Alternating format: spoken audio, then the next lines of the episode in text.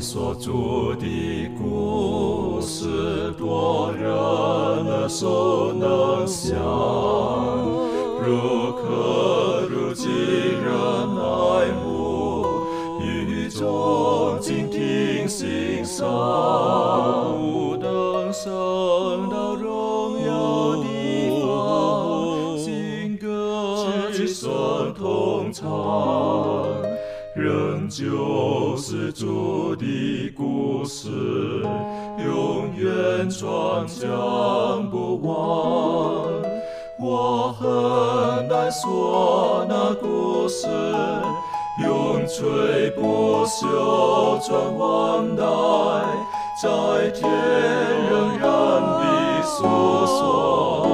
主耶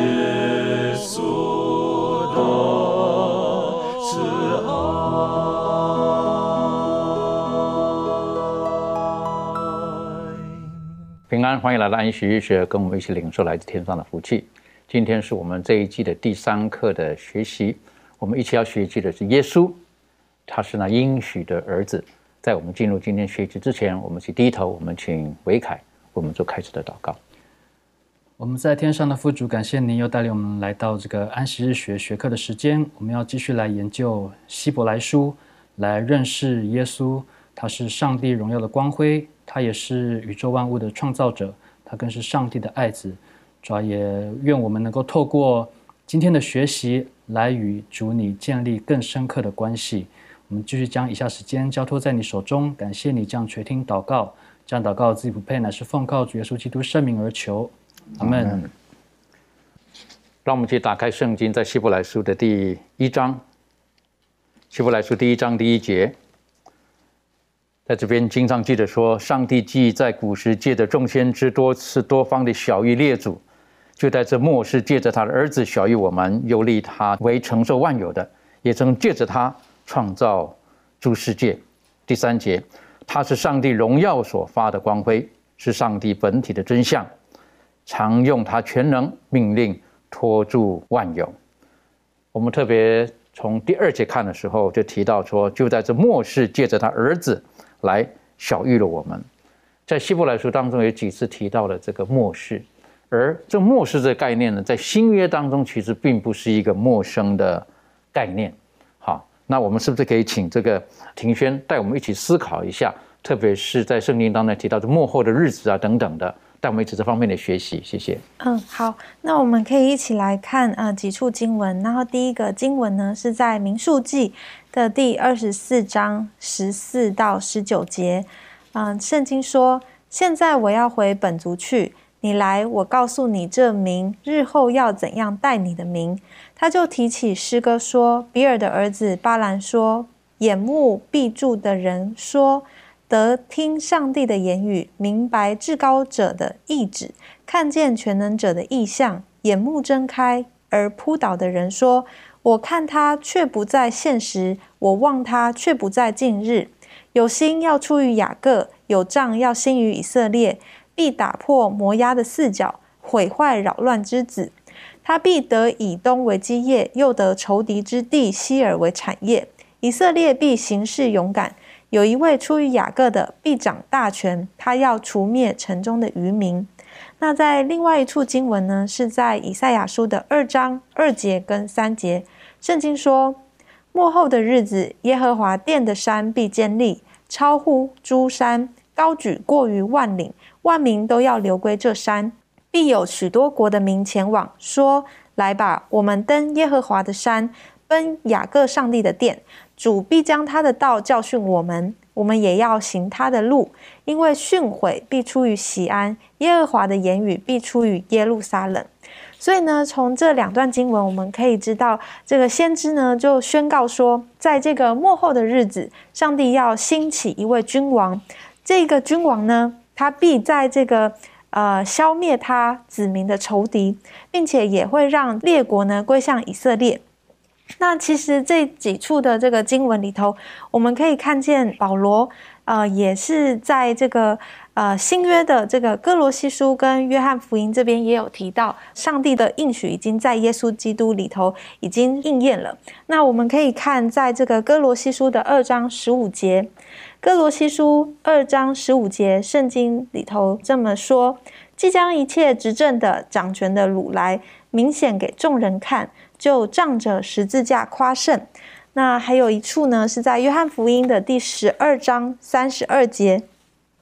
圣经也说：“我若从地上被举起来，就要吸引万人来归我。”耶稣这话原是指着自己将要怎样死后说的。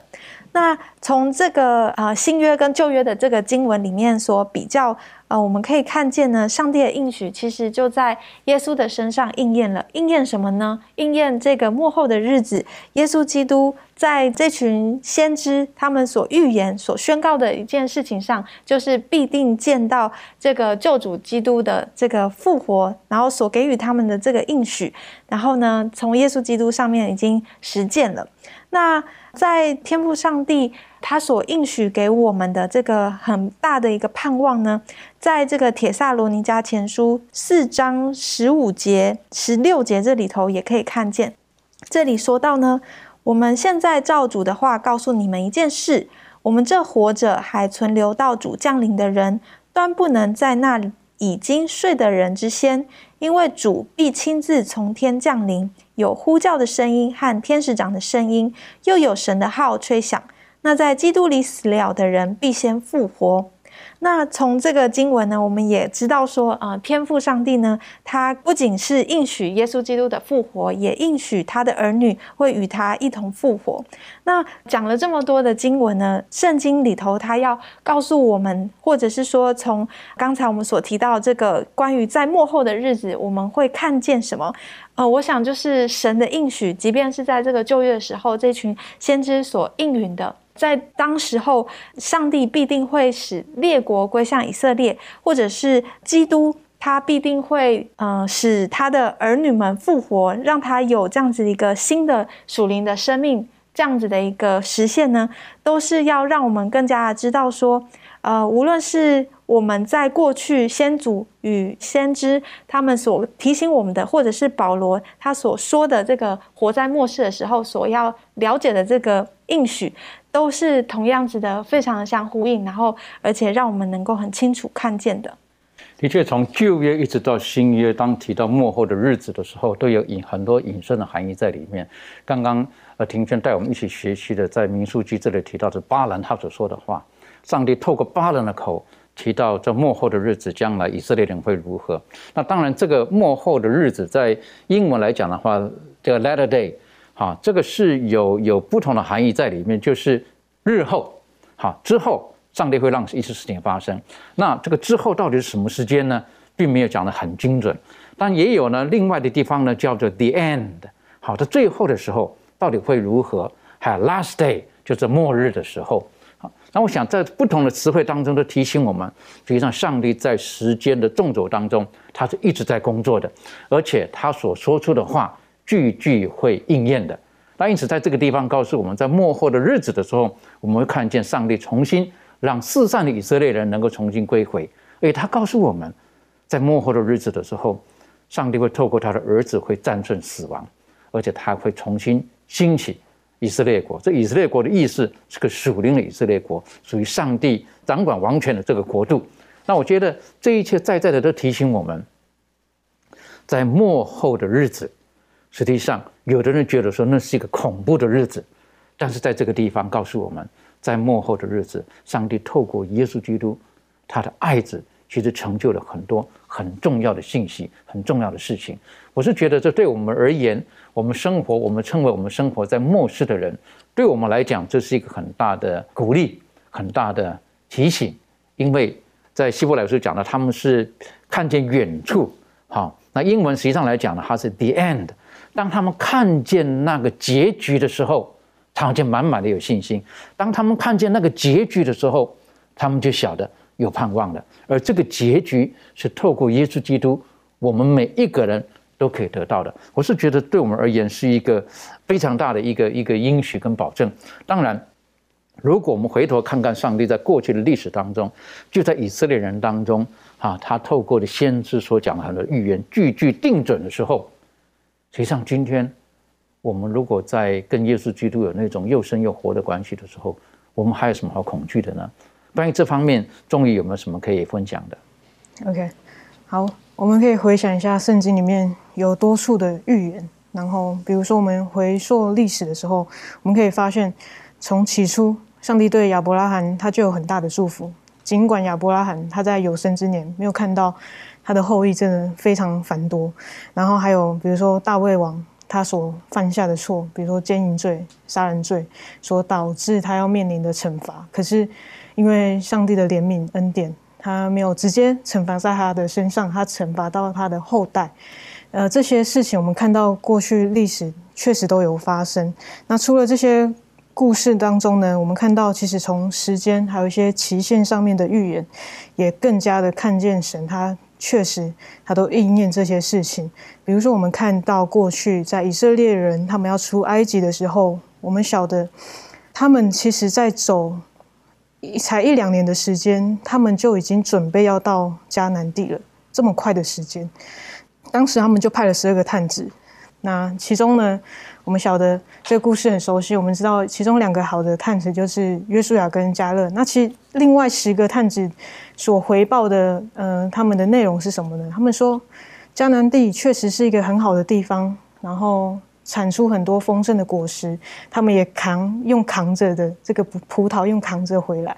然后给这些百姓看，哦，这个地方真的很好，就如这个上帝所所讲的一样。然后，可是，在他们一直在夸夸奖的时候，可是后面他们却讲了一个但是，但是什么？但是这些住在里面的人很高大，很强壮，我们抵不过他们，嗯，所以。放弃好了，不要好了，就他们才走一两年就要进去了，这么快的时间，他们每这些人出来的人就要进去了，然后就在这个一个念头，他们说放弃，这个十个探子说放弃吧，然后可是我们知道这时候约书亚跟加勒站起来，就挺身而出说，过去你们忘了上帝怎么带领我们吗？今天我们应该。也要带着这样的极大的信心，然后来攻进这个迦南美地。然后当他们在说出这些非常有信心、非常带给他们力量的话语的时候，结果所有的百姓却起来，而这些十个探子却起来，想要拿石头砸死他们两个。这时候我们看到上帝就发怒了，他就用他的荣光显现出来，然后告诉他们：你们这些可恶的人。然后他并且他呃告诉他们：你们要担当这个罪孽四十年。所以呢，因为这件事情的关系，他们又回到了旷野，然后加总时间加总在一起，刚好是四十年，真的应验了上帝他的这样的话语。然后除了这件事情之外呢，我们也看到，比如说在大英理书跟启示录书里面有说到的一载、二载、半载，还有这个大英理书里面的八章十四节也有说到两千三百日的预言都一一应验了。那除了这些准确的时间上面的预言之外呢？在大英理书的二章、还有七章、还有八章的里面的内容，也精准的预言了世界的历史。以上呢，都为我们提供上帝他的预知，还有他的这个掌控，还有这些对他的可信的确凿的证据，这些都是毋庸置疑的，因为都确实发生的。那我们可以从这边可以看到，上帝呢，他是说到做到，而且他说什么时候成就，就什么时候成就。他对他自己所说出的话，从不落空。所以，我们也可以晓得呢，未来即将来临的这个末日的征兆，还有耶稣要复临的这件事情，其实不是一个玩笑话，因为我们天父上帝呢，正是一位说有就有、命立就立的上帝。的确，所以在这幕后的日子当中，实际上我们所期待的是什么？呃，我们所期待的就是耶稣基督的早日的复临。很多的征兆其实已经告诉我们，我在圣经当中早就提到了，耶稣基督他很快的会来到我们当中。OK，我们今天再继续来回到我们的呃希伯来书，好，第一章第一节到第四节，我们可以请攀登为我们读这一段经文，然后告诉我们这一段经文的中心思想如何？好，希伯来书一章一到四节，圣经说，上帝既在古时借着众先知多次多方的小于列祖，就在这末世借着他儿子小于我们，又早已立他为承受万有的，也曾借着他创造诸世界。他是上帝荣耀所发的光辉，是上帝本体的真相，常用他全能的命令托住万有。他洗净了人的罪，就坐在高天之大者的右边。他所承受的名，既比天使的名更尊贵，就远超过天使。所以在整个希伯来书的一章的一到四节呢，它其实是整个第一章的一个缩影了。它都在描绘基督的神性。呃，当然其中有一部分的这个第三节，它有一点点的，就是讲到过人耶稣在地上的一个作为。我们来一点点来看。首先第一节就是在这个原文当中呢，希伯来书一章的一到四节其实只有一段话，一句话了。但是呢，这个中文圣经不就是之后分章分节的时候呢，把这段话分成了四节。然后呢，我们来看一下第一节当中，他又强调是说，上帝既在古时借着众先知多次多方的小于列祖，这个指的就是我们所谓的旧约圣经里面的启示。什么是多次多方呢？多次多方的意思就是用许多的部分、许多方式，就是有一种比较散的方式。所以，上帝对在就业的时候给先知的启示，可能是一部分一部分的一种启示。所以，有时候可能假设举一个例子了，讲到这个基督的这个弥赛亚的降生，很多时候在弥迦书里面有提到一点点，在以赛亚书里面有提到一点点，在诗篇里面有提到一点点，它是有一点分散的。可能在不同的时代，上帝他启示这个启示关于这一部分弥赛亚的一个启示的一部分，在不同时代给他撒下去，有这种感觉在里面。所以这个是多次多方。然后之后呢，在这个第二节他说，就在这末世借着他儿子小于我们，他有一种对比，就感觉好像在学科当中也告诉我们了，就是上帝借着耶稣所小于的启示，远远优于。优越于上帝透过先知所给予的启示，因为耶稣是更伟大的启示方式，所以我们可以说，在新约当中的一些启示呢，特别是透过耶稣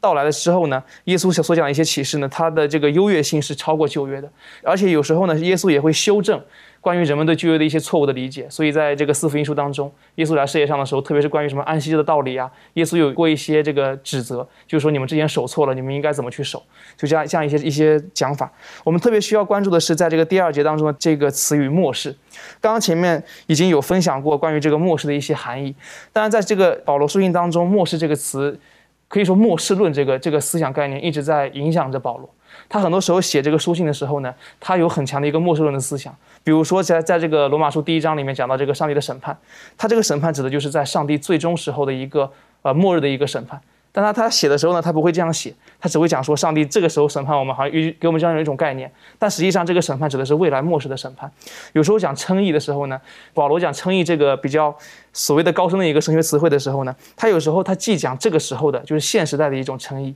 就是我们凭信成为艺人，但是他也会讲说，在末世，就是在上帝最后最终审判的时候呢，把我们定为一个艺人。对于你这样一种末世的思想，他既会讲当下，也会讲未来，这是这样一种末世论的思想。那在希伯来书当中呢，末世这个词，有有学者认为说。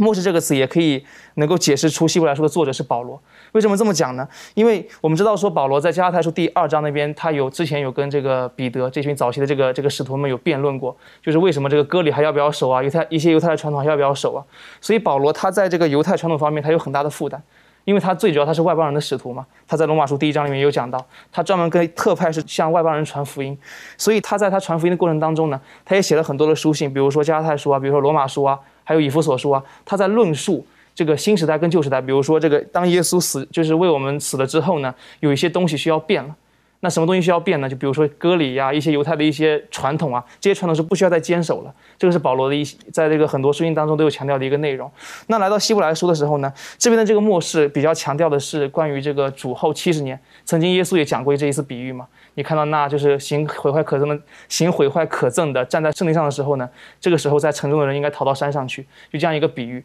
所以保罗也清楚这段比喻，他知道说在未来应该是在不久的将来，他可能具体不知道是在主后七十年了，但是他知道说在不久的将来可能这个犹太圣殿会有一次摧毁。那之前当当福音传给万万人的时候，光只有割礼这一个传统的时候都已经产生这么多的分歧，那一旦圣殿被摧毁之后，那还得了？可能会会有很多这个伦理啊，一些这个传统方面的东西，可能会有更加一种强势的方式，可能会影响到这个福音的传播。很多人相信说，希伯来书是保罗在监狱，在这个最后的时光，在监狱当中所写的一封书信。所以这个时候，保罗他可能认为说自己有这个负担，他也是比最适合的这样的一个人，因为他既有足够的学识，又对这个基督的福音有有着一个比较深刻的了解，所以他写下了这一卷希伯来书，用来阐释为什么我们今天。是是一个新时代有怎样的一个方式？因为我们有在天上有一位圣所，并且我们有一位真正的中保，不是地上的祭司，而是天上的这一位大祭司耶稣基督，所以我们的中保。而在第三节当中呢，他讲到说，就是第三节跟第四节特别强调的是耶稣的神性，就是特别是在第二节的后半段，他说也曾借着他创造诸世界，这个他指的就是耶稣。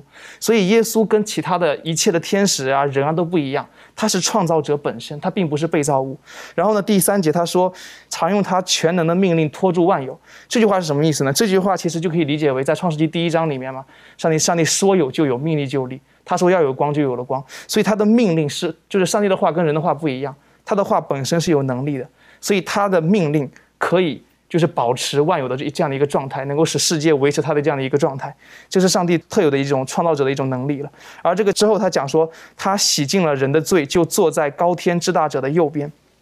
这个就是讲到说，耶稣在世上为我们死，然后死后呢，就是死后复活之后呢，就坐在高天之大者的右边。而第三节这段经文，它对应的是启示录第四章跟第五章。就当基督复活之后呢，他升天之后呢，在天上有一个加冕仪式，耶稣是在那一刻开始登上王位。同时，也是成为大祭司的。所以，耶稣在世上，他做的是一个先知的工作。他复活升天之后，开始做大祭司跟王的工作，就是有一个分别了。然后第四节就是说，他所承受的名，既比天使的名更尊贵，就远超过天使。所以，整个的希伯来书一章的一到四节，他都在论述基督的神性。这是可以说是第一章论述神性，第二章论述人性。这是保罗对这个希伯来书，就是从刚开始写作的时候，他就以基督为重点。整个希伯来书都是以基督为重点。所以这很重要一点了哈，就是因为在第一世纪的时候，后来我们晓得上帝透过保罗写这个书信，对第一世纪他们在这个信仰耶稣基督身上是非常重要的，因为在第一世纪到后来的时候呢，他们就有这个二元论出来的，好，有二元论出来的，那甚至呢也有这个就觉得是耶稣基督他是次等的神，对这种的各种的理论都出来了，也觉得耶稣基督他他只是个人而已。啊，他是这个先知而已，等等的。可是保罗在这个地方呢，他特别提醒了他的耶稣基督，他就是神，透过他创造了万有。耶稣基督，他就是上帝本体的真相。哈，他有荣耀的光辉等等的。啊，提醒了当时的信仰的人那些人，耶稣基督不是其中一位先知而已。耶稣基督他是神，而他就是上帝的儿子，而他就是在。伊甸园的时候，神对蛇所说的那一句话，是不是的？第圣经当中第一个应许，在创世纪的第三章第十五节所提到的，他就是那个后裔，也就是对亚伯兰所说的你的后裔，也是对大卫所说到的你的王权等等的，在在的，就是在耶稣基督的身上，他应验了。那刚刚攀登带我们特别学习的，就是在希伯来书第一章的时候，告诉我们他是神，那这个真神耶稣基督。他来到这个世界上呢，其实是很很很宝贵的一个信息，请这个呃妙容带我们继续学习，谢谢。好，这个地方呢讲到说耶稣来到这个世界上，那对我们来说应该就是有两个很重大的意义哈。第一点呢就是呃等于是上帝呢甘冒大险哈，把这个呃耶稣赐给我们啊，因为华伦在他的著作里面有讲到说呢。呃，上帝呢把耶稣赐给我们，等于是把整个天国赐给人类了。哈，就是呢，上帝呢，他因为爱我们的缘故，所以他愿意冒险给他所创造的这些有智慧的生灵呢选择权利，当然就会有机会选择要顺服上帝或者不顺服上帝，这是第一点。但是在我们不顺服上帝之后呢，上帝他又愿意冒险来到这个世界上，让这个耶稣呢接受。呃，就上帝自己本身，耶稣自己本身，他承着承受这个人性堕落的人性，然后要接受到这个世界上所有的试探，所以保罗才会在希伯来书里面说，他也和我们一样，凡事都受试探，只是并没有犯罪啊。所以其实这样的试探，我们如果看到这个克西马尼园里面耶稣祷告的征战，就知道说，其实呢，耶稣在受试探过程之中，他是有可能会犯罪的。只是他没有犯罪啊，然后所以这个是上帝所冒的险。第一点，那这个就是会让我们有一种很特殊的感受。如果我们这个世界上只有一个人犯罪，耶稣仍然必须要为这个人而来。所以说，对于我们每一个人来说，耶稣都是单独的为我们而来啊，这是第一点。对我们来说，这个我们就可以看自己的价值呢，就会明白说我们是重价买来的。这个也是保罗所说，说你们是重价买来的，就是我们会看见自己的价值，并且呢会去说哇，怎么会有这样的事？这个宇宙的君王，创造万有君王，他竟然愿意因为爱的缘故而单独的为我而来，甚至冒险，甚至牺牲。好，这是第一点。然后第二点呢，就是呃，耶稣基督呢，他来到这个世界上，上像刚刚潘登讲到这个人性跟神性的方面，耶稣呢，他一手抓着人性。跟我们相同的这样的人性，然后一手呢抓着天上的这个宝座，呃，属天的这样的一个力量，然后让人呢可以跟在顺服上帝的过程之中，可以胜过罪恶，好，然后从罪恶之中得到解放，好，所以呢，这个是最大的盼望，对于我们来说，啊，就可以因为耶稣缘故，我们看见他胜过了死亡，胜过罪恶，那凭着他所。借着他的死所赐给我们的力量呢，我们同样呢也可以胜过罪恶。我们也可以因为耶稣基督胜过死亡的缘故，我们依靠他，我们也可以胜过罪恶，胜过死亡。所以这个是第一点，就是我们看见自己的价值；再来就是我们看见我们可以借着他的缘故，我们可以胜过罪恶，并且我们有永生的盼望。的确，呃，一个神变成一个人，这是个奥秘。好，这个是我们没有办法完全明白的。但是，的确，在这个地方，希伯来书的作者提醒我们，耶稣基督他就是上帝的儿子，他本身就是神，他创造了万有，他用他的能力托住了万有，他是上帝本体的真相。好，我是觉得这个对我们而言都是一个很大的一个鼓励。所以说，因此呢，我们所所敬拜的这个神，呃，不是某一个人，然后。做的非常好之后呢，然后变成神。今天很多的信仰当中都是某某人，因为他做的非常好之后呢，然后就把他神化了。而这个神，我们所敬拜的神，他本来就是自有拥有的神，可是他因为爱，他因为为了拯救，因为他不能背负他自己的本性，所以他成为人来拯救了我们。这个是一个我们我觉得是我们最大的一个鼓励跟一个盼望。所以我们来看这个今天的这个经文哈，在希伯来书第一章第呃，应该说第三节哈，特别提到，它是上帝荣耀所发的光辉，是上帝本体的真相。这个特别提到荣耀这一部分，好，在从无论是旧约，无论在新约哈，对于荣耀都有很多的呃叙述，然后特别呢把这个用在上帝的身上，用在耶稣基督的身上。实际上，这对我们来讲有很多的学习，可以请威凯带我们一起学习。好，那我们就特别聚焦在这个第三节啊。刚才说到，他说耶稣他是上帝荣耀所发的光辉，并且他是上帝本体的真相。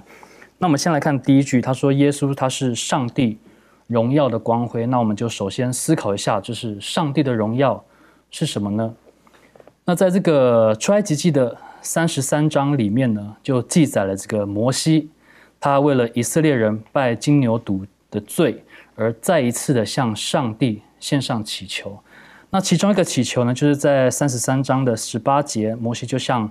上帝祷告说：“求你显出你的荣耀给我看。”那我们说这是一个非常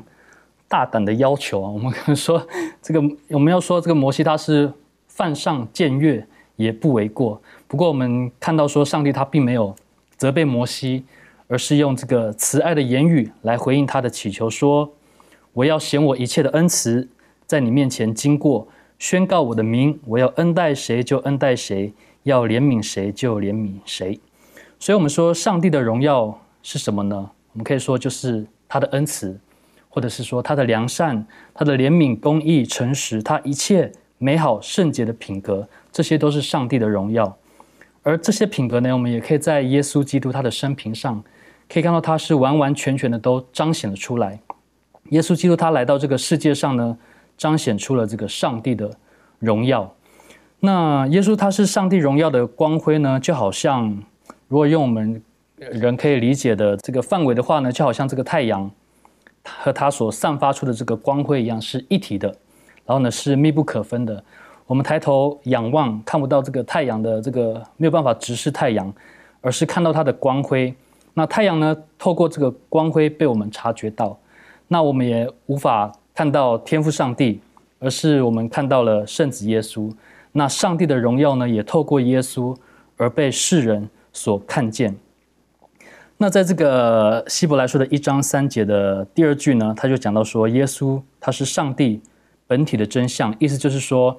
呃，这个圣父与圣子他是同等的，圣父与圣子他们有着同样的一个本质，那也无怪乎这个当腓力对腓力对耶稣说：“求主将父显给我们看”的时候呢，耶稣他就回答说：“人看见了我，就是看见了父。”那假使我们希望了解天赋上帝的形象，我们想去更认识他的时候呢，我们就可以来检视耶稣基督他的生平、他的品格、他的教导。那耶稣基督他的一生呢，都彰显了上帝他无尽的慈爱。那最后呢，耶稣他不单单只是彰显上帝的爱，他也期盼说，凡是跟从他的人，也能够在他的自己的生命当中显示出同样的品格。那也愿我们都能够学习来与基督合一。然后来效法他的样式，以至于我们能够越来越像他，能够成为这个使人活的这个馨香之旗，这样子。的确哈，这个呃，上帝的荣耀到底是什么？那你刚刚跟我们思考了，就是带领我们一起反思，上帝的荣耀就是他的彰显出他的呃品格，哈，他说他的品格的那一线的这个彰显。当然，荣耀我们一般所会思考的就是。呃，像放烟火一样嘛，哈，是不是那光啊，哈，然后是很漂亮的，好，然后到某个程度，有时候我们是几乎看到那种荣耀的那种景象的时候，我们会觉得我们这里是很渺小的。那上帝实际上是我们看不到的，但是他透过耶稣基督，然后就像你刚刚提到的，耶稣说你看见我，就是看见的父。那这个要用几个角度去思考这一个，哈，看见的耶稣等于说看见的父。耶稣基督所做的一切就是父所做的。那他们两个的样式是长得一模一样吗？我们一般人呢认为就希望看见的是到底长什么样子。但是耶稣基督带领我们是更深的一个体会，就是有的时候我们认识一个人，不是单单看他的样貌，不是看他的外表，而是这个人内心里面到底是什么。我是觉得上帝所要要要透过耶稣基督是彰显的。但如果我们看了这个以赛亚书所形容的耶稣的时候，哈，他是受苦的仆人，他无家型美容，哈，哎呦，等于说他并不是很好看的，啊，并不像我们看见是很帅的，好，是是是很很外表可以吸引人的。上帝要吸引人呢，不是不是靠这外表的东西，那个是魔鬼的方式，好，魔鬼呢，然后就让人看见世界的荣华，或者带领夏娃看见啊，那果子是很漂亮的，可以拿来吃的。但上帝要我们看的是更深层的。更里面的东西。那今天呢？呃，我们跟从耶稣基督的，我们彰显。如果说我们要彰显耶稣基督的荣耀，是在哪方面呢？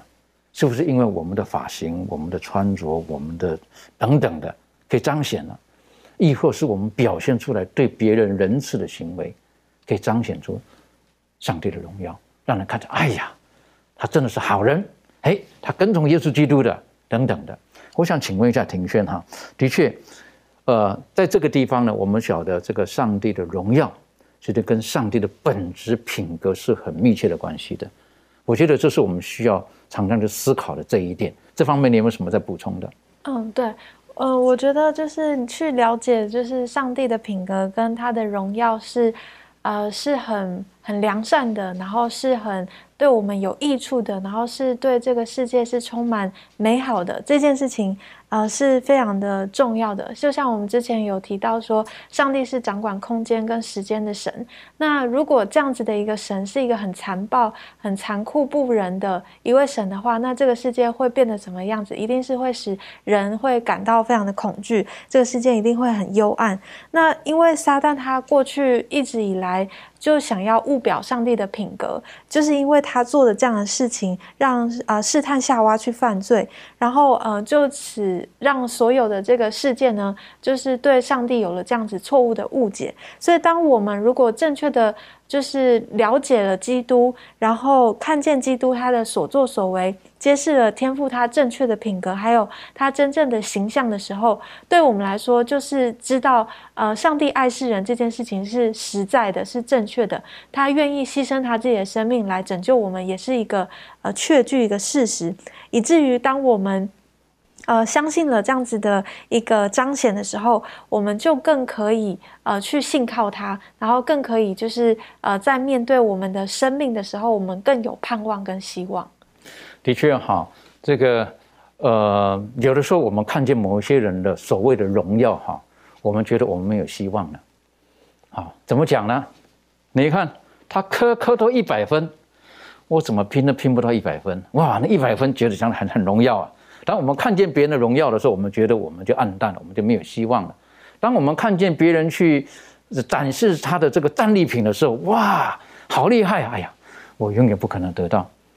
那个是我们世人的概念当中的那种荣耀。啊，我觉得那种荣耀是可以展现出这个这个，好像我我常常称叫战利品呐。好，就是你看过有人对不对？就是这个打死了某一个生物之后，好动物之后，对不对？然后呢，照一张相，你看这个是我杀死的，等等的。当我们看见那种荣耀的时候，到底我们会不会羡慕？还是我们的生命，我们并不会让我们的生命有所提升，不会让我们觉得说我们可以参与。但是回头来看，上帝的荣耀不在于说他到底是占有了多少，上帝最大的荣耀是他给予了多少。我是觉得这个是一个对我来讲是一个很重要的学习。有的时候我们觉得我们拥有多少，可以彰显出我们的我们的身份地位等等的。可是耶稣基督教导我们的是，他因为他的本质，他最大的荣耀就是他给予，他最大的荣耀就是他道成肉身，他最大的荣耀。就是他为了有罪的人而牺牲在十字架上，他的给予，所以对我们而言，这个是上帝的本质，是上帝最大的荣耀。所以，像刚刚这个维凯刚刚提到的，摩西说：“你把你荣耀给我看的时候，耶和华上帝说：我经过的时候，我要宣告我的名。我经过的时候，我向你在你面前宣告我的名。耶和华的名是如何的名？只有恩典有怜悯的名，那才是我最大的荣耀。”好，不是说你看见我可以做什么事情，但回头来讲，好，我们继续的来看这个今天的经文的时候呢，我们学习到一点，我觉得很重要的就是这里提到的，是不是？他说第二节提到的，是不是借着他创造的这个诸世界？我们晓得世界都是耶稣基督所创造的，可是特别是在。在这个旧约的圣经当中，在呃尼西米经那里提到了，是不是 God and God alone？是不是上帝唯有上帝创造的时候就是上帝创造的这个 God？好，可是到这边的时候呢，特别提到是借着耶稣基督而创造的，这个我们需要更深的学习，可以请攀登带我们一起学习。呃，在旧约当中，上帝有时候会称称自己为独一的主。但是当我们，但是今天我们却知道，就是说我们在形容上帝的时候，有时候会用一个说法叫做“三一真神”。那为什么？就是我们可能在人的这个思想当中，一跟三明明是两个不一样的数字，怎么去把它们硬凑合在一起？这可能是我们人的这个理解有限的地方。所以，我们可能一方面我们需要理解的是“三一真神”这个概念，就是就是说上帝的这个存在，这种奥秘的这种存在呢，有一部分是属于奥秘的。除了圣经当中所启示这一部分我们能够勉强理解之外呢，我们很难真正的能够明白说为什么上帝是三一真神。所以有有一些部分是可能是属于奥秘。所以如果真的想知道的话，可能要去天国问上帝。那除了除此之外呢，我们来看一下，在这个呃很多时候在包括今天主持人也有讲到，在这个希伯来书那个时代，有些人认为说这个耶稣不是神，但是保罗他在这个希伯来书一章十节。希伯来书一章十节，它是在一章八节这整个架构之下的。一章八节上就是讲到说，论到子却说，就是父上帝论到子上帝却说，上帝啊，你的宝座是永永远远的。而且在第十节他说，主啊，你起初立了地的根基，天也是你手所造的。所以很，所以保罗至少在保罗的这个神学里面讲得很清楚，耶稣就是创造者本身。但有很多人说，这个他们按照这个希伯来书一章三节，这一一章二节，他说又早已就是就在这末世，借着他的儿子小于我们，又早已立他为承受万有的，也曾借着他创造诸世界。很多时候我们看到这个借着的时候，这个希腊文是 d 啊，就是一个一个介词。说这个借着的时候，很多时候会以为说这个借着这个词，有时候可以理解为是用什么什么的方法嘛。所以是父上帝用着耶稣的方法创造世界，有时候可能会使人感觉耶稣究竟是不是创造者本身？他究竟是不是力量的发源者本身？那这样一种说法，其实我们可以看一下这个希伯来书二章十节，在希伯来书二章十节当中呢，他论到说，原来那为万物所属、为万物所本的，要领许多的儿子进荣耀里去，使救他们的元帅因受苦难得以完全，本是何宜的。那这段话当中，那原来那为万物所属、为万物所本的，这个指的是谁呢？这个专指的应该是父上帝。为什么这么讲呢？我们看到这个二章十节后面有这样一句话：要领许多的儿子进荣耀里去。刚刚前面在之前的学科当中也有分享到说，基督是上帝的。有时候从从某一种神学上来看的话，基督是上帝的长子。为什么这么说呢？因为基督在救恩方面他做了众人的一个榜样。所以要领许多的儿子进荣耀里去。所以在这边特别强调，当我们后面特别强调儿子的时候，那前面特别强调的应该就是父上帝本身。他前面强调说，父上帝是为万物所属，然后呢为万物所本。这个本在原文当中，它也是地亚这个单词。为万物所借着的这样的一位，所以会发现，不仅是子上帝，就在前面一章三节说，子上帝耶稣基督他是被借着，然后创造出世界的，就连父上帝他也是被借着创造创造出世界的。所以借着这个词，并不能够说耶稣并不是创造创造主的本身。所以这个也也解释了这一点。那所以我们可以看到说，在圣经当中，至少讲到创造主的时候呢，基督跟父上帝他们同时都参与到创造本身，而且在这个。在这个创世纪第一章里面，这个耶稣就讲，这个这个上帝就说，我们要按照我们的形象、我们的样式造造人。这个我们的话呢，我们知道希伯来文当中呢，这个希伯来单词它有这个复数的字根，也有这个单数字根，还有双数字根。而他们把双数跟复数是分开的，复数指的是三位或三位以上的，这个才是复数字根。而讲到说我们要按照我们的形象、我们的样式造人的时候呢，那个我们用的是复数字根。至少是三位的存在才能够用这样的一个字根，所以我们可以理解为，在创世纪第一章里面讲到上帝的时候呢，他就已经强调自己是一位三位一体的存在了。他自己称自己都是复数，当然这个到底是怎样的一个存在，我们也不是很清楚了，只能够说上帝所启示的那一部分我们能够理解。同时呢，在这个希伯来书四章十三节，他指出上帝是一位审判官，所以大卫在诗篇当中讲到说：“我犯罪，唯独得罪了你，只有赐生命、赐律法的那一位才。”我们犯罪的话，才会得罪。只我们我们犯罪完全得罪的是那一位赐律法的那一位。所以今天说耶稣是审判官，就代表说耶稣是被冒犯的，因为人犯了律法，所以耶稣受到了冒犯。所以也可以证明说耶稣就是创造主，耶稣就是上帝本身赐律法的那一位。而在这个希伯来书一章三节呢，跟哥罗西书一章十七节也都宣告说万有也靠耶稣而立。所以这个靠耶稣而立的这个概念呢，在希在希腊文当中，它有一种背负。维持的一种概念，所以我们可以理解为耶稣是万有的这样的一种维持者，他的能力使得万有能够照着他现在这样一个一个形态能够继续维持下去。在这个以赛亚书的四十四章二十四节，圣经说：“从你出胎造就你的救赎主耶和华如此说：我耶和华是创造万物的，是独自铺张诸天、铺开大地的，谁与我同在呢？”所以在旧约当中有很多经文也强调这样一个概念，就是上帝既是救赎主，也是创造主。所以就是我们的上帝，所以而在整个希伯来书，就是放把这个整个这个目光再放大一点的话，我们会发现说，整个希伯来书当中，这一位创造主耶稣基督，早在第一章里面就已经讲到了，这一位创造主耶稣基督却一直出现在整个希伯来书的这个这个每一章里面每一个环节里面。为什么呢？因为整个希伯来书，相信后面我们也会看到说，整个希伯来书它都是在讲圣所的这个架构。耶稣为我们赎罪，并为我们除罪的这样一个架构，一个圣所的架构。所以从第一章、第二章讲到人神性，就是每一章它都是在讲圣所里面的某一个环节，而每一个环节都跟基督有关。所以今天你我的得救，就是靠着基督的恩典与能力。所以这也是为什么我们讲说我们的救赎完全靠的是恩典，因为真的就是就是整个就是救赎嘛。关于圣所这个跟救赎有关的圣所，其中的每一个环节都跟基督有关。所以我们真的很难说我们救赎是靠自己的能力。而完全是靠基督的恩典复辟我们。我觉得这个呃，从上帝的创造，然后他维持整个宇宙的运作，也可以提醒我们，我们的救赎跟我们最终的这个呃答案，也都是在基督里面才可以找到的。上帝这里提到的，上帝透过了耶稣基督，应该是说他们三一一起完成的创造的工作。可是这里又提到了，是他不单单创造而已，而是他有他的能力托住万有。这个就必须要粉碎。现在有一些人称为叫做创造进化论，认为上帝创造之后，耶稣基督创造之后，他们就没有管了，他们放了律在那个地方，然后呢，就就让他继续运作了。可是这提醒我们，这个是上帝，耶稣基督他用他的能力托住了万有，那以至于今天我们看到太阳从东边出来的时候，记住那是上帝耶稣基督的能力。在其中运行。耶稣基督在世的时候也说过：“我父做事，直到如今，我也做事。”好，我想这个是很重要的概念。所以因此呢，在这个使徒行传的时候呢，也在提醒我们的：我们的生活、动作、存留等等的，我们都是在乎耶和华。我讲这是保罗他特别提出的论述，等于说今天我们的心跳、我们的呼吸等等的，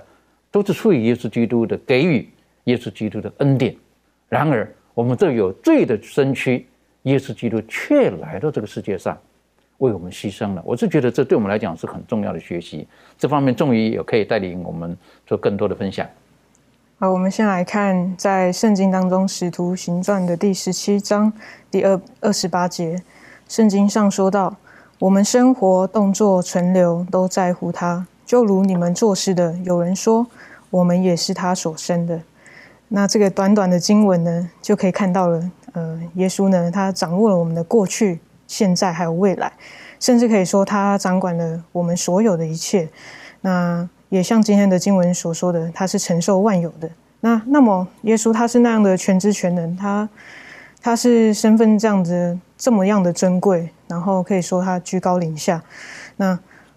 平时我们在我们的生活当中，我们遇到像有这样身份，比如说身份珍贵的人的时候，我们会有一个什么样的态度，或者是我们会有一个什么样的一种对他的心态？这个让我想到，在当初这个呃，因为我自己本身是这个学媒体的，那以前在大学的时候，常常我们的系上会请一些呃名人来演讲。那当时呢，就请了一位呃小有小知名度的这个导演来做演讲，这样子。那因为上一节课，因为上一堂在演讲之前上一堂课拖拖了一点时间，所以比较晚进去这个礼堂。那大家都很多人也开放别系来听这场演讲。那当然我们知道，因为有一点点知名度，所以大家都抢着要来听。那进去的时候我发现，哇，几乎都坐满了，好几百人这样子。然后不行，我一定要听，我都来了，我就走走走走走，跟我的同学走走走走，走到哎，剩第一排有位置，好吧，那我就坐第一排这样。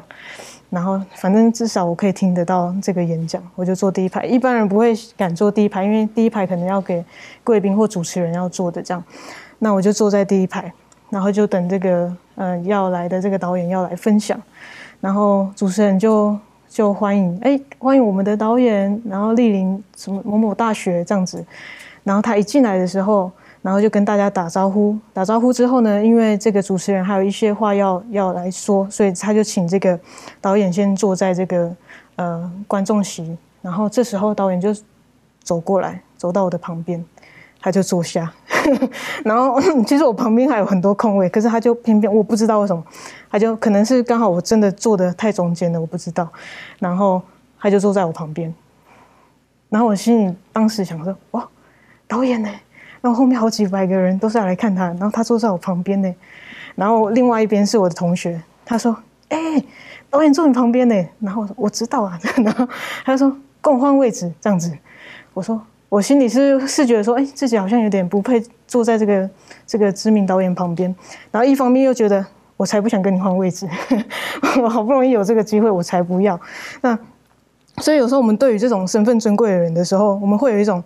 很想靠近，想要认识他。可是当我们靠近的时候，我们又觉得自己很不配。我们会有这样的心态出来。可是呢，我们看到耶稣基督，他更胜于世界上所有的名人。他是呃，我们的生活、动作、存留都在乎他。他创造我们，他是我们的创造主。可是他来到这个世间，他却甘愿的呃谦卑卑微。就如刚刚主持人有说到，比如说他的外貌好了，呃，都是这么的，不是那么的，可能不是那么英俊。如果约瑟当时的约瑟长得像耶稣的话，可能波提法的太太就不会有这种想要 想要冒犯的这样的心。对，那还有耶稣，他出生的不是在这种繁华的世界，他是出生在这种乡村小镇里面，还有他的处世为人都处在一种低姿态。那他一直不断的在这个世界上都过着一个顺服，然后一直到最终他。也是靠着他一步一脚印，自己走上十字架上为我们死。那他的目的其实很简单，就是要解决罪的问题。因为唯有他的宝血才可以洗净我们的一切的罪恶。那他也希望我们能够认识他，并且跟随他。耶稣也对我们说：“尽管我是你们的创造主，我是你们的救赎主，但是呢，我却愿意主动靠近你们。你们不必像这个沙盖一样爬上树上来看看到我。”我愿意今天就到你们家中，所以耶稣他的克己牺牲，他在世上的一举一动呢，都是为了要成全上帝他的爱的使命。那同时呢，他也是在展现天赋的品格。的确哈，这个呃，耶稣基督他，我们的生活动作存留都在乎他，啊，他是我们的创造主，我们的生命也都在乎他，他是维系我们生命的。那我们人类犯罪之后，我个人的体会是，耶稣基督他负责到底。好，不单单生了我们，他养了我们，我们做错了，他还跳出来，他为我们承担了这一切，他是负责到底的，所以我们投靠在他里面，我们最安全的。增加一点点时间哈，我们来看看，实际上在希伯来书第一章第五节这里提到，也有一个上帝他是呃三一真神，耶稣基督是三一真神。可是这里特第第一章的第五节提到的，是不是？我今日生你，你是我的儿子，我今日生你。那耶稣基督是是次等的吗？被生出来了吗？这个对我们来讲有什么特别可以需要去学习的？可以请这个妙容带我们一起学习。好的。在希伯来说一章五节讲到说你是我的儿子，我今日生你。他其实呢是在引用诗篇二章七节。好，那这个地方呢，它其实我们要讨论就是说我今日生你的这个生是什么意思？好，那如果我们回头去看一下，在沙漠记下的第七章，哦，讲到说，呃，先知拿单对大卫讲说，你的未来呢，一定你的呃未来你的子孙里面呢会兴起一位。呃，领袖，然后这位王呢，他的王呢，他的王国呢，必存续到永远。哈，那在第十四章，呃，在在第呃沙漠记下第七章第十四节跟十六节都可以看到，哦，说，哎，你后裔，你这位后裔，他的王国必定要存续到永远。那我们知道说，其实大卫的王国并没有存续到永远，对不对？所以在指的就不会是大卫这个属世的这个。王国，好，那另外在这个路加福音，我们看一下路加福音的第三十一跟三十二节，讲呃，路加福音第一章三十一、三十二节，在这个天使对玛利亚说：“你要怀孕生子，可以给他起名叫耶稣，他要伟大，成为至高者的儿子，主神要把他主大卫的位传给他。”好，所以说意思就是说呢。这位呃，玛利亚她要生了这个儿子呢，他是大卫的后裔，然后不只是大卫的后裔，他甚至呢要承受呃之前拿单所说的这个预言，他说呃这样的他的王国呢要存续到永远啊，所以呢这个其实呢就是上帝呢在跟大卫讲到你的后裔的时候，其实上帝是在用这个地上的这个大卫的子孙啊，然后的这样的一个身份，然后去指向。哦，他的这样的一个未来的这个认养的这个要统治万国啊的救主的身份，好，那如果说我们仔细去想一下的话，我们如果去看中国历史啊，或者说是埃及还有其他古文明的一些历史，就会看见他们的这些君王呢，他们都会自称说他们是呃神的儿子。啊，像是这个埃及的法老，他们就说他们是太阳神的儿子，然后呢，目的呢，就是为了要表现出他们在地上有权柄统治的这样的一个地位啊。所以在某种程度上来说呢，其实天父上帝呢，他给这个大卫的这个预言，然后并且呢，我们在福音书里面一直看见所有的人在见到耶稣的时候，都会讲说是大卫的子孙啊，所以他们承认的就是一个耶稣基督他的一个身份，就是说他有权柄。啊，在地上统治万国的一个身份，所以说这个所谓的生你啊，这个是一种认养的做法啊，就是说上帝就好像是在认养了耶稣基督啊，作为这个地上统治万国，使得耶稣基督本身拥有统治万国的这个权柄啊。然后，当然我们知道说耶稣基督他不是真的是被认养，或就是说他跟上帝是完全没有关系的，因为我们知道是。玛利亚她是受圣灵感动所生的嘛？但是这边的生呢，不是在讲说玛利亚把她生出来的那样子的一个外形的所看见这样的一个生产啊，而是呢，就像是在地上的国国王他们登基的时候一样啊，就在他们登基的时候，他们才会被认为说是呃神，他们是的神所信仰的神所认养的儿子一样。那同样的，耶稣基督呢，他在死而复活之后，带着他的血到天上，坐在这个上帝宝座右边的时候，他才正式的登基，才正式的被上帝认养。哦，作为他统治、拥有统治地上权柄的这样的一个地位，哈，所以是一直到耶稣他到天上去登基，坐在上帝宝座右边的时候呢，他才以大能显明是上帝的儿子，所以他这个时候呢。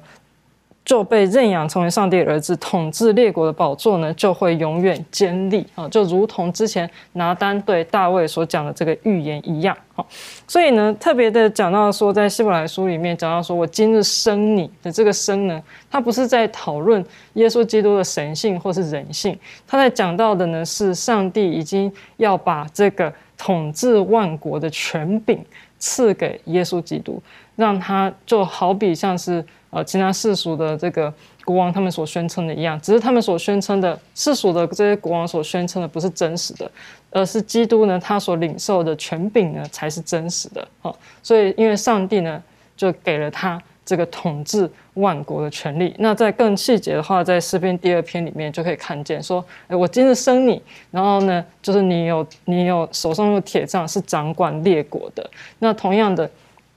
上天父上帝也很多次的讲到耶稣的时候说，这是我的爱子，我所喜悦的。这样，所以呢，这个是所谓的基督他的权柄啊。才是他登基的这样的一个权柄，领得到这样的权柄，才是所谓我今日生你的这样的一个生的这样的意思。所以，呃，当我们理解这一点的时候，也谢谢你带我们重新复习一下耶和华上帝透过拿单对大卫所说的话。然后耶和华上帝就说：“你的儿子，我要做他的父。”好，等于就说那个是认养的关系来到了。好，等于说，嗯，大卫你是是你的孩子没有说，可是我愿意成为他的父。我愿意赐福他，让他的国度可以存到存到永远。实际上，我们了解这是双关语，指的是耶稣基督，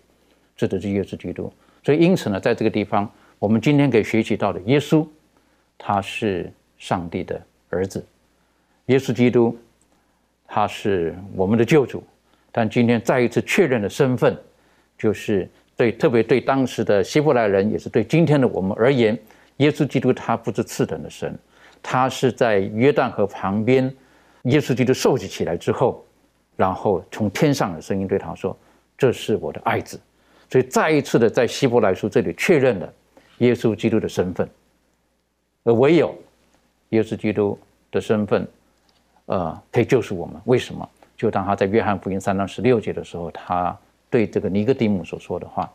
上帝爱世人，甚至将他的独生子赐给他们。”所以再一次的确认，耶稣基督是我们救赎主的身份。希伯来书有太多我们可以学习的，愿上帝帮助我们，可以用自己的时间多多的看希伯来书当中，对于给我们末世末世代的我们，今天所要给我们的应许跟最美好的信息。我们一起低头做祷告，父上帝帮助我们，让我们今天的短暂的学习当中，我们可以了解到，世界万物是透过耶稣基督而造的。耶稣基督，他就是创造主，他也用他的能力托住了万有，而也告诉我们，耶稣基督就是上帝的独生子，他愿意放下一切，为的是要来救赎我们。耶稣基督就是上帝荣耀本体的真相，借着他，我们可以看见上帝的本质。父上帝，愿你帮助我们，借着今天的学习，我们能够越来越靠近耶稣基督，越来越像耶稣基督。我们能够在我们的生命当中，能够散发出父上帝你的本质、你的荣耀，不在于说我们获得了多少，而是在于我们为了主而付出了多少。帮助我们，让我们走在这条天国道路上的时候，纵使在人看来，或者从圣经的角度来看，我们现在是在末时代，是在末世的时候，但我们知道这是另外一个美好的开始，因为耶稣基督很快的就要回到我们当中的。帮助我们在不多的时间当中，我们可以从我们的生命当中，从与人的交往当中，能够将上帝的荣耀散发出去，使更多的人能够准备好，等候耶稣基督很快的降临。谢谢主的爱我们，祷告是奉靠耶稣基督的名求，阿门。